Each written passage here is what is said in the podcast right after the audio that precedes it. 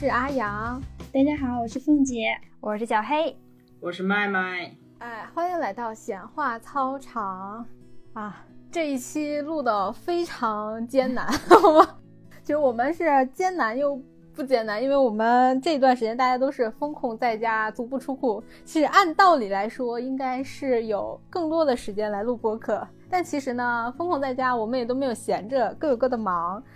所以面对风控 解封在即，趁着还没有出结界，我们赶紧来一趴那些疫情居家的日子。凤姐是自己一直一个人在家，然后有男朋友也成了异地恋，怎么样？一个人生活自由吗？嗯，这个阶段光我们四个男，应该全国人民这时候都很难吧？嗯，我当初是没有想到要封控这么长时间，所以当时我爸有跟我说说，要不然你跟我回家，这样还有一个伴儿，也有也有人给你做饭什么的。我当时就斩钉截铁说不要，我自己可以。我本来想也就最多也就是一个礼拜，结果半个月都过去了。我这段时间就真正体会了什么叫一个人生活。就是虽然说自己现在已经是吧这个年龄了，这个年龄了 对，四十女人一枝花，没有，还没到三十，还没有过生日，还没到三十，就差几天了也。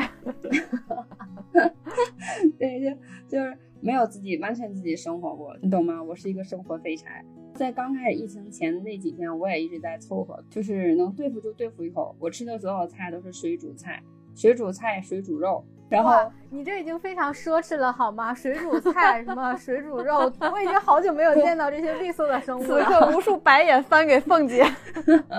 不，你你们你们你们想的水煮肉不是我们吃的水煮肉片，是 真的是一块鸡胸肉直接丢到水里面去煮，你知道吗？给我呀，给我。煮完之后，然后那你怎么调味呀？对，然后就调一点料料汁，就直接这样吃。就这样凑合了四五天的时候吧，我终于就忍不住了，然后就开始。研究着煎个鸡排吃啊，炒一个菜呀，做顿火锅呀，就开始真正的走进厨房。真的，我一天要给自己做三顿饭，你们能想得到吗？我也不吃六顿饭。重点是我，我每顿饭都会给自己有充足有蛋白，有有维生素，然后有碳水。我每天都要给自己安排的。碳水是啤酒吧？不，呃，啤酒在我这看来就是生命的源泉。但是这段时间就整个把自己基本上嵌在了厨房，哎，突然发现其实自己这么生活也挺好的。其实原来这种就是认真生活样子，其实 也真的很充实。我没有想到你是这种啊，我以为就是因为你自己搬出去很长一段时间了嘛，我以为这种节奏的生活你已经过了很久了。没有，对，我就没想到凤姐是这样的一个。状况，我以为他已经早就适应了自己独居一个人的生活，因为因为我是没有过过这种生活，这次真的是机缘巧合之下，就我自己一个人在家，然后我父母竟然都被封控在了单位了，就好奇怪，就我自己一个人。这是你大学毕业以后算是算是第一次，就大学毕业之前都没有啊，嗯，就是我人生第一次自己一个人。我我已经想了，这也可能是我唯一一段这样的一个 空间，就是可能往后看，再往后走，我也不会有太有这样的一个机会，去我自己一个人生活一段时间。在即将到来的三十岁，这是送你的礼物。对的，对的。然后刚刚被封那两天，我还挺兴奋的，我觉得啊，终于有我自己的时间了。头两天就挺就混乱的，作息也混乱，然后各种吃喝酒。看剧，然后躺在客厅上那个沙发上，然后困了就睡，然后醒了就吃。就有一天半夜，我睡到凌晨三点多，实在睡不了了，就是特别不舒服，那沙发太软了，然后我就爬起来回到我的卧室去睡了，其余时间都在沙发上。然后我们家的电视也从来没有开过那么长时间，就是从来不关。你妈知道你这么干吗？我妈不知道。这个月的电费由你来掏。我妈只嘱咐我了要关灯，不在哪屋待着就要把灯都关好。我说好的。她没有成想，我的电视是一直开着。所以说，麦麦和凤姐在疫情刚开始就是隔离的时候，还是很兴奋的，是吗？觉得哎，不用去上班了，在家里想干嘛就干嘛。哎，对。然后我就想啊，那我也不能一直这样放纵，是吧？然后我就过了两天这样的生活，基本上我就调整过来了，就是和凤姐一样，每天定点吃饭，然后给自己做饭，呃，做做运动，然后看看书、看看剧，就特别充实，确实是充实，但是不紧张，你懂吗？就是那个时间感不紧张，就是你永远在干这件事情的时候，你看一眼表啊，不着急，没关系，后面没有事情催着我去干，就是那种就不是平时那种工作状态下，哎，你休一天假或者晚上下班之后，你很着急，因为你看那个时间一点点在流逝。你要想，哎呀，要赶紧睡，明天还要早起上。没有带的赖的生活很爽，是吧？对对对啊，就就是，就你们这种很大程度上都是这大多数人的一个疫情下的一个生活状态，因为就平时的话，工作呀、社交还是占据了日常生活就很大一部分。当你这个日常的重心重新转移到自己身上的时候，很自然的就会去做那些平时你想做然后又没有做的事情。比如说各种看剧啊，然后这种这个做饭呀，就我们不都是说有意识之后才会有那个行动嘛？就当你有了那个想做点什么的这个意识之后，你才会去真的去做点什么。然后这个放纵的状态也是，当你长时间的工作受压之后，突然之间让你给了你充足的时间，这种也是一个，也是一个常态吧。对，有时有这个时间和空间去专注于你自己，你自己想要的事、想做的事情、想要的东西，这个是在我们平时常态下的工作生活下是很难达到、很难有的。但是相比独身一人的 凤姐和麦麦，小黑是要长期的 和人进行沟通啊，要和老公婆婆一直在一起，就你们的关系 还好吗？有有没有说这个解封就离婚？漂亮。对对对，我要跟你讲，我以前也是很少刷朋友圈，但是就是因为疫情在家也没有事儿干，所以就会刷朋友圈了。然后刷就比以前勤，然后就无意间刷到一个就很久不联系的一个同学，说啊在家要疯了，什么时候能解封？着急着急着急。然后我说是不是也是一个人被困在家，所以要疯了？然后他说不是因为我老婆跟我一起在家，所以我才要疯。我现在非常着急解封，解封之后第一件事就要奔民政局，我要去离婚。这是认真的吗？对，他是认真说的。然后我一开始我也以为他在开玩笑，我我说你别逗了。他不，我说是认真的。疫情之前，他们两个人就是都工作嘛，然后两个人就可能在一起时间比较少，然后也有孩子，然后就为了孩子，两个人就是在一起。但是疫情不得已把两个人一起关到家之后，然后两个人哎接触的时间就长了，突然发现哎不是很合适那两个人，然后就想说疫情之后就去离婚，对两个人达成了共识。哇，这是一件好事情啊，这样看 啊，对吧？反正我是这样认为。就半个月的时间，对，妈呀。小黑的婚姻还好吗？还在坚挺，还在坚挺。我跟你们就不太一样了。我现在在天津嘛，天津这边疫情刚爆发之前嘛，我也是刚回了趟唐山嘛。但是家里还有狗，所以就拜托我我婆婆来这边帮我们俩看狗嘛。第二天，我们小区就发现了确诊，得我婆婆也不用走了。然后第三天吧，唐山就封城了。哎，那我跟李天成这两个去过唐山的人就被隔离起来了。不应该说你老公吗？跟老公这么不亲吗？已经直呼姓名了，马上婚姻就危机了呢。也要去民政局了吗？过两天。完了，露出了马脚。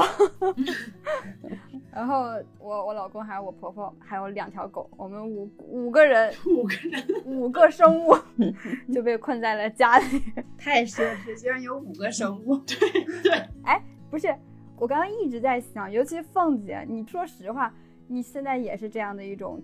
状态嘛，非常积极，非常亢奋，觉得生活非常的有意义。对呀，看我的抖音就就就知道了。一会儿把我抖音打在我们评论区好吗？大家可以多加我的粉丝。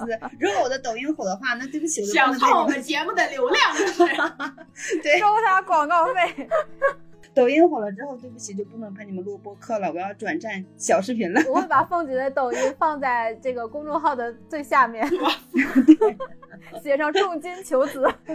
你不如让让凤姐的抖音的评论把我们的播客的链接放上去，让我们增加一些曝光量。凤姐的抖音还是有点粉丝的，对我抖音的粉丝可能比播客粉丝还要多，互相沾个光。凤姐前两天明明跟我说，已经要羡慕死我了。小黑要爆料了，他说已经很久很久没有活的东西碰过他了。怎么这么恶心呢？对呀、怎么这么猥琐？我们 我说你下楼做核酸的时候，不是有人捅你的嗓子吗？他说他是用棉棉签捅的，又不是用手。你想想，你原来好这口，凤姐，棉签儿是没有温度的。我的可以！给我留一点点吗？一点点就可以好吗？嗯，哎，你都已经之前是金刚芭比了。真的就是见过人追狗吗？我那天就是这样一个场景。我有一天是下是下楼，因为就是疫情不是做核酸，在楼下就看到了一只大的大的拉布拉多，真的你你们能想到吗？啊，金毛金毛，是我追着它跑去摸它，结果那个狗一直在跑，我只想摸一摸活的生物，已经很久没有摸到生物了。连狗都知道防疫的重要。对对，不想让你碰。好吧，小黑，还是今天说你跟四个生物的故事吧。就是每个人自己单独待着的时候，可能会有各种各样的问题啊。那当然，屋子里就是生物比较多的时候，也会有一些问题。哎，其实这次是我第一次意义上跟我婆婆一起生活，而且一下就生活了两周多的时间，就还挺突然的，对于我来说。而且这个房间是空闭的，那个密闭的。对，对，其实我正常的话可能还好，因为我婆婆她是比较喜欢出去遛弯儿的。但是呢，哎，好巧不巧，呃，被隔离在家，哪也去不了，每天就大眼瞪小眼儿。然后我婆婆也还就怕打扰我们两个，然后每天几乎就是在除了吃饭做饭，就是在她的那个那个小房间里面待着。我也觉得挺难的，她。我们是出不了家，他是出不了卧室。然后他可能是怕打扰你们的造孙的计划。呃，我跟我老公像这种居家隔离的日子，一般就是睡到自然醒。然后我们的狗什么时候去厕所，取决于我们什么时候起，可能睡到十点、十一点才起。你家的狗好难呀！对它们很难，狗生艰难。然后，但是我我婆婆就早上就会很早起来，她有一次最早的时候两点就起了。它睡了吗？我们俩自己的时候门是会关上睡的，但是我婆婆在，我俩反而会开开睡。第一是我们家那金毛是跟我婆婆好嘛，就怕我金毛欲盖弥彰。看他出没出来，呸，真脏！没有，就开着门睡嘛，然后就怕那个狗要串屋、串串房间啊什么的。然后，哎，我婆婆凌晨两点钟就起来，然后她起来之后，她会很贴心的把我俩那屋门再给关上，就是可能不好意思了。可能她也不想看，然后就关上，她没眼看，然后会关上，然后我就就就开始忙，就做早饭啊，然后和面。我真的是你婆婆一天就十八个小时都在和面，对，也可能是因为我我胃不好，然后我婆婆就真的是每天都在和面。我们俩自己的时候，家里有那个呃二点五千克，就是五斤的那个小袋儿那个面粉嘛，那应该可以用一年吧？啊、真的啊 是可以用一年多。然后，但是我婆婆来了之后，我们那个反正就前前后后用完四袋面粉，半个多月的时间。半个月吃了四袋面，我感觉我婆婆每一天都在和面，是不是喝水的时候都在加面粉？喝的都是疙瘩汤。我我走路的时候，我待着我都不敢晃，我怕我身上会抖下来面粉，就是一直在吃面。然后有一天的早饭是烙饼加馒头片儿加呃杂粮粥加那个鸡蛋饼，对，好噎得慌呀！碳水早餐你知道吗？就 全是碳水。碳水加碳水加碳水加碳水，我的天呐！主食是碳水，菜是碳水，甜点是碳是碳水。汤也是碳水。哎，哎，对，这个牛了，这个。嗯，然后这个是吃的方面，然后喝的方面还有一个很有很有意思的事儿，就是嗯、我婆婆是比较注重养生的，中国人都是知道就是喝姜好嘛，就是吃姜好嘛，喝点姜汤啊、姜水什么的。然后我婆婆跟我公公他们日常生活中家里就几乎是没有白开水的，都是姜水。然后呢，过来这边之后就也开始就每天给我们煮那个姜水喝，可以养生嘛。但是我可能是因为心火旺。然后我就对这个姜吧，我是应该怎么说不耐受，就是喝了一周的时候，我嘴里已经起了三个泡了。现在我婆婆已经走了四五天了，我这三个泡还没下去。就我现在跟你们说话，其实嘴是有是有一点点疼的。你这个嘴的泡在眷恋你的婆婆。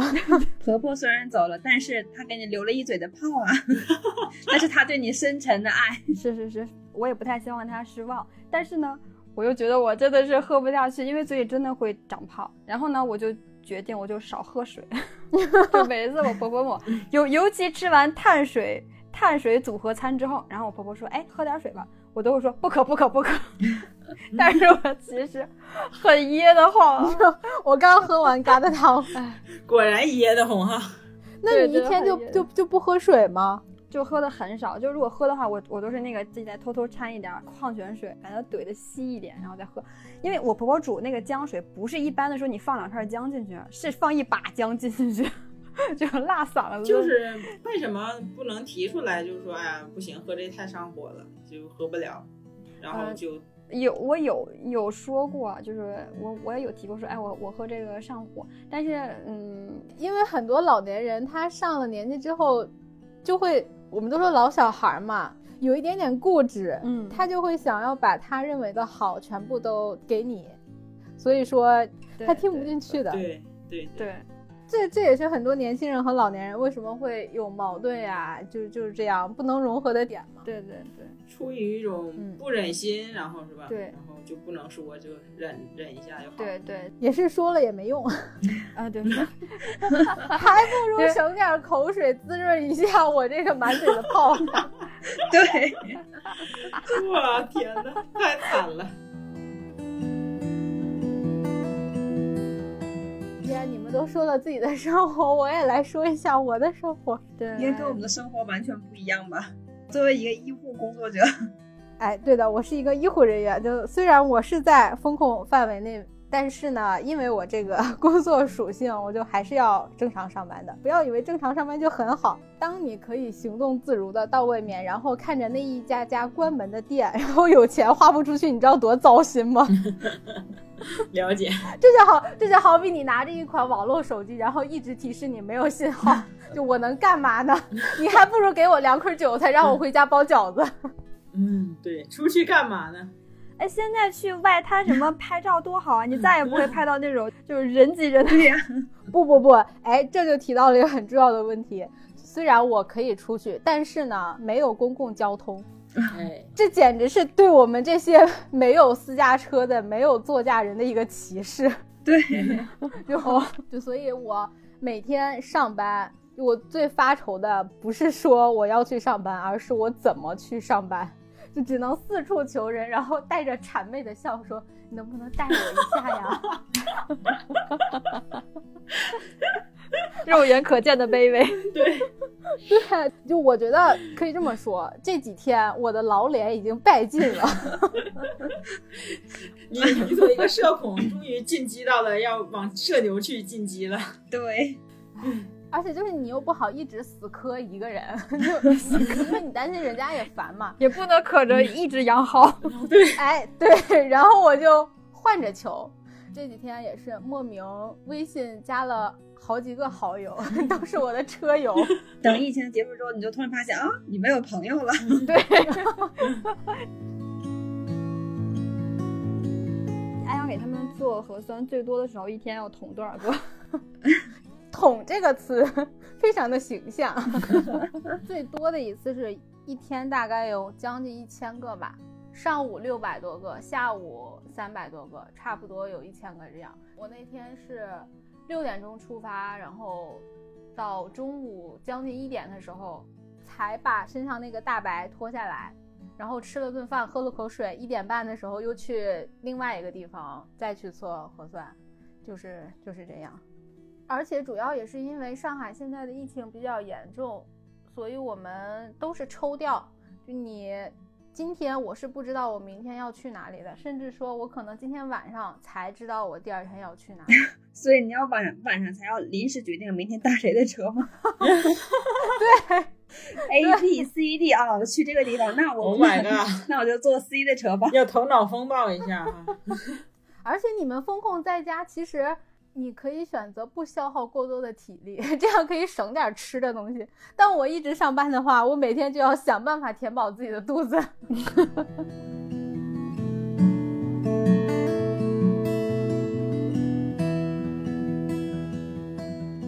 相比我的被迫上班，慢慢是主动迎接了自己的事业第二春，怎么样？刺激吗？怎么不要说是事业第二春嘛？毕竟也不是什么拿得出手的事业第二春。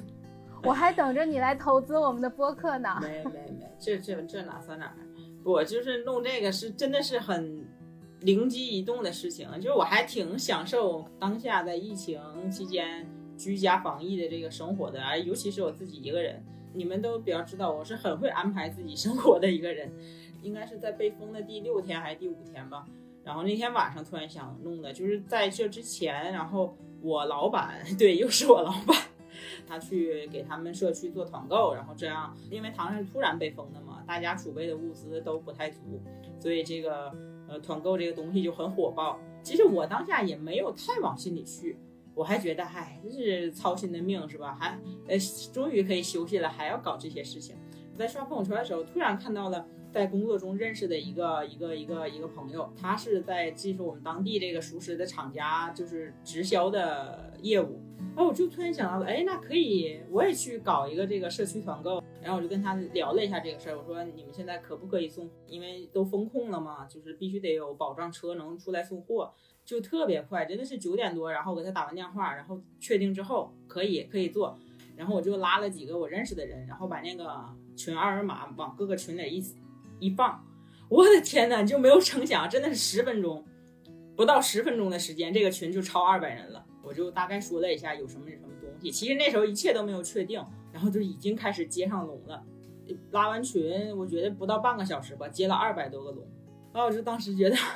就是就有一种被逼做吗？是吗？对，就是逼上梁山的感觉。这时候你不做都不行了。接完龙之后，然后我就赶紧的就把这些信息统计出来，因为你，嗯，你你要确定他们要什么东西，然后我再跟厂家对接，甚至要去和物业再对接一下，然后我这个东西需要怎么送。然后反正那天就搞到了凌晨两点，然后第二天早起，我记得特别清楚，是六点多小点儿，我的电话就响了，送货师傅的这个是这个电话。然后第一天还挺顺利，就把货全部接进来了。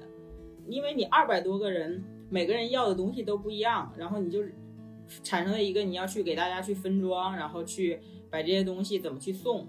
那一天那二百个人接的龙，我是一个一个打的电话，再一个一个去送货。差不多这一天，我真的是可以说，除了上了两趟厕所以外，真的是都没有动地方，就一直在那打电话，然后分东西。我的天！我想，我我我那个就是正常上班都没有这么这么疯狂过，我很难想象，懂吗？就是在疫情，大家都在家里面，就是没有事情干，然后我突然灵机灵机一动的一个事情，然后还把这事儿办成了，啊，觉得还挺挺爽的。哎，凡尔赛嘛，这不是？对对，其实商机是一部分，就是你知道吗？在那种情况下，为什么我那个群就就是十分钟之内就拉，就是满二百人了？就是因为大家那时候真的是太缺物资了，抓住了。就是我在给每一家送货，对，给每一家送货的时候，他看到我或给他送东西了，他真的都是那种感激之情，甚至要眼了，菩萨来了，热泪的跟我说：“辛苦了，辛苦了，你太不容易了。”接下来每天的生活就是接货、进货、分货，然后送货，差不多弄了有五六天吧，五六天就是都是这样的节奏。那你这个还可以继续做下去吗？这两天就没有做了，因为我们这边就是差不多唐山这块可以要解封了嘛，需求量肯定不如一开始那么大了。我就是怕天天吃熟食也会腻。对，我要评估一下风险，万一那些东西握我手，等到突然一解封，我这很难。处理的，对吧？呃，干到五六天的时候，我就其实身心已经非常疲惫了，因为几乎晚上你就要很晚睡，你要把前一天每个人要的东西，你还是要大概捋一下。你在家待着没事儿干的时候，可能会有点焦虑。当你干一件事情干得很疲惫，然后高强度一段时间之后，你也会很烦躁，就是你会想，那我为什么要干这个事情？就为了挣那个 挣那几块钱吗？好像想想也不是，就是我在抄那些。那个接龙的人要的东西的，我在想，我为什么要抄这些呀？我为什么要卖这个东西？就累死我了，就是那种感觉。每一天晚上的时候，我都在跟自己说，就是今天再弄一天，明天我肯定不弄了。最讽刺的是，第二天早上司机师傅的电话一打，哎，你的货到了，一会儿去接，我就马上说，好嘞，大哥，马上到。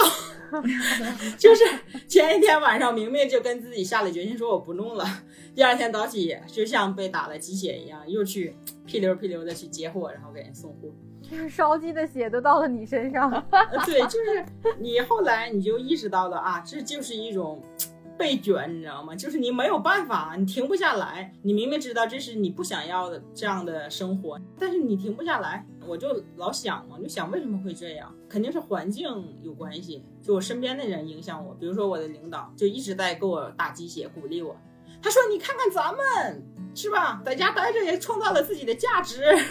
包括你看我老姨他们也是，就就我稍微一说，我说啊，你说有点累了，我说不想弄了，明天歇一天吧。”他说：“哎，别哟啊！你说你你看群里面都人人家都管你要东西呢，你别停下来呀！”我就发现啊，就是七零后和八零后这一代和我们这个九零后、零零后这一代面对卷这件事情真的是不一样的心态。他们认为卷是一个，他们认为是一种特别积极、一种努力，甚至是一种你理所应当应该去做的事情。就是后来我还是接受了被卷，就是我就。在想啊，为什么最后我还是接受了这个被卷的这个现实？我觉得当内卷成为内耗之后，或者是没有意义的竞争，才是需要你反思警惕的。如果你在这个卷的过程当中感受到了兴奋，感受到了挑战。这个卷，它就是可以接受的。到后面，其实我内心来说已经没有兴奋和挑战了。当然，前一两天的时候确实非常兴奋和挑战，但是后面真的是有点，就是真的是推着你要往前走。就是像刚才阿阳说的嘛，还是说这个卷的过程中，它并不是单纯的是完全你没有任何收获收获的，或者说完全没有任何意没有任何意义的，它还是给你带来了一些一些一些收益，包括我们现在生活中工作中。接受的这个卷，我觉得还是对我们来说是有一定的、一定的意义的。你没有其他的更好的办法，你就只能去呃，在这个卷卷的过程中去寻求一个目标啊，或者说需要一定的时间啊，然后让自己再去跳出来。其实这是我这段时间以来然后得出来的一个答案吧。有的人会因为内卷觉得焦虑，有的人其实是反而是很享受内卷的。我觉得重要的还是你是不是真的喜欢做这件事情，或者说是你有没有找到做这件事情的方法，然后你会想自己适不适合去做这件事情。如果你在这个卷的这个工作过程当中没有觉得自己是在卷在工作，反而是你很享受这个状态，那么你就不会有这么大的心理压力。嗯。所以说内卷怎么办呢？读书呀，对不对？因为读书破万卷。这个这个梗，这个太冷了。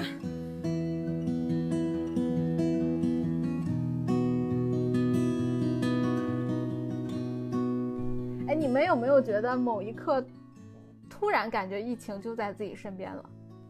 就比如说封控之前。疫情可能只是一堆数字啊，每天新增了多少呀，确诊多少呀？但是就真的到了封控的那一天，你才是切切实实的感受到了疫情是和自己的生活相关的。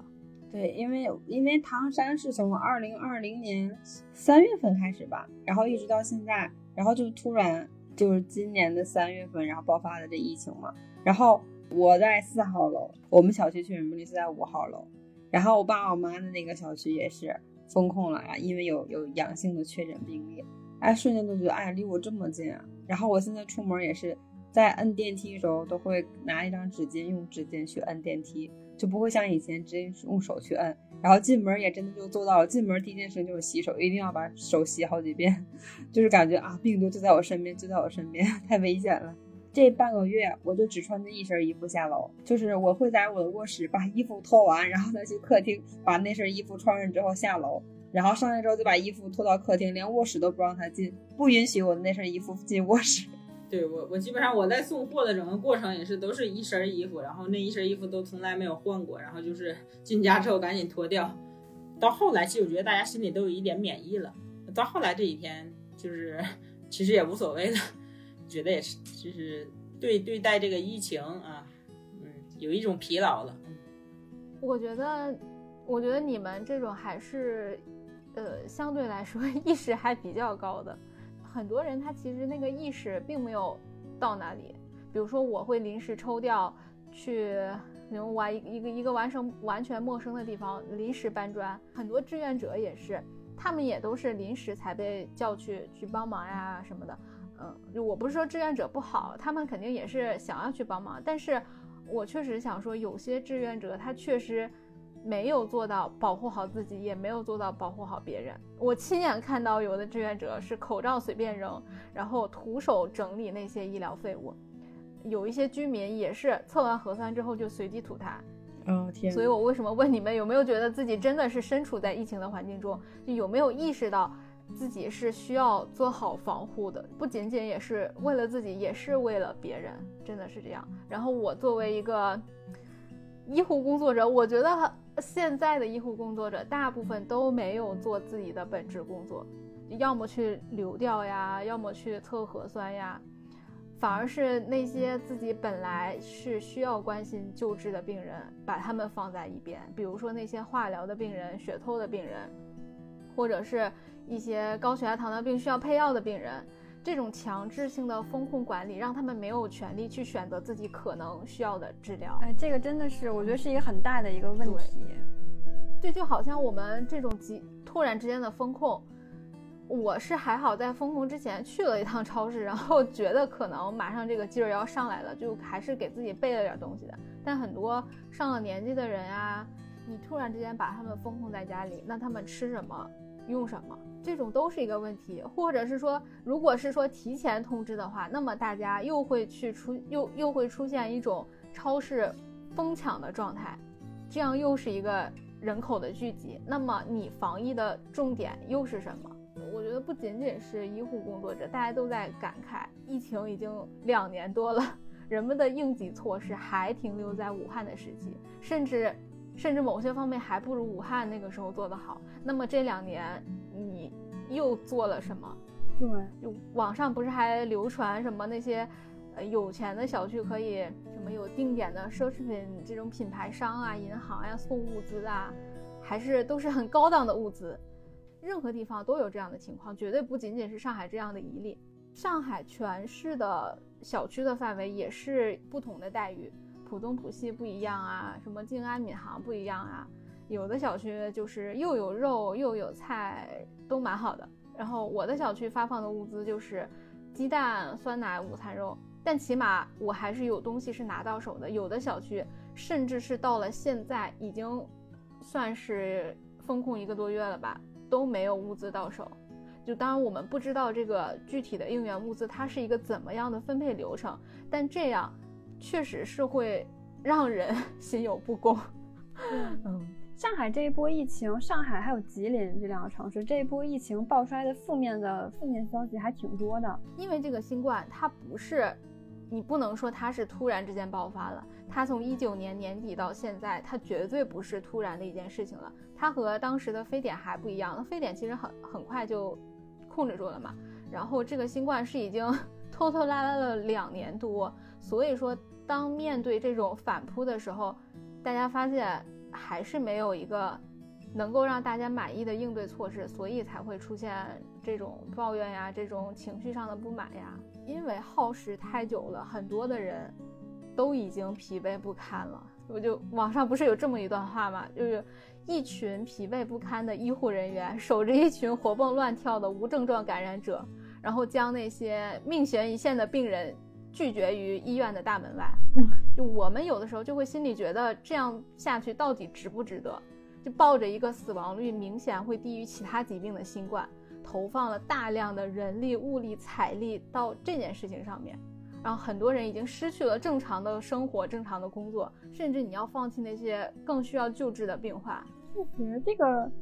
就是做核酸这个事情，因为我也不懂啊。就是做核酸这个事情，它需要的、需要掌握的专业技能或者说专业知识需要很多吗？不，测核酸这件事情，一个视频三五分钟就结束了。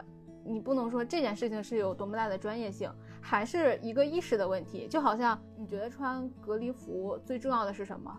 其实最重要的不是穿，是你怎么脱。脱了之后，这个衣服怎么怎么处理，这个是最重要的。因为你穿上它之前，它是干净的。关键的就是你脱的时候，你是不是掌握了那个原则、那个流程。然后把如果是万一真的是有这个病毒在上面的话，你要及时的把它封死，然后把它处理，而不是说你随便怎么拖。所以说没有办法嘛，这个很专业的事情就只能交给医护工作者去做。你让社会召集一批志愿者，还得现场去培训这些东西，可能你们也需要培训，但是难易程度就低一点，比社会层面上的人，所以就肯定要从医务工作者中抽调。但是不能找一群就是呃医学专业的学生来做这个事哎这个事儿吗这个？点又说到了一个，其实现在网上不是也有人说，就上海有那么多医学专科的人，为什么不让他们去就做这些工作？那我们也是，我们也是听从安排的。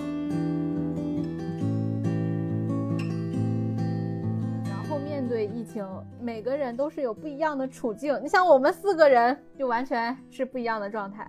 就接受自己所面对的现实，然后你才会去应对。接受现实，你才要去调整自己，去适应现实。就不管你是一个人还是和人共处，不管你是要工作呀，还是要保持安静啊，就找到自己的状态和生活的平衡点，我觉得是最重要的。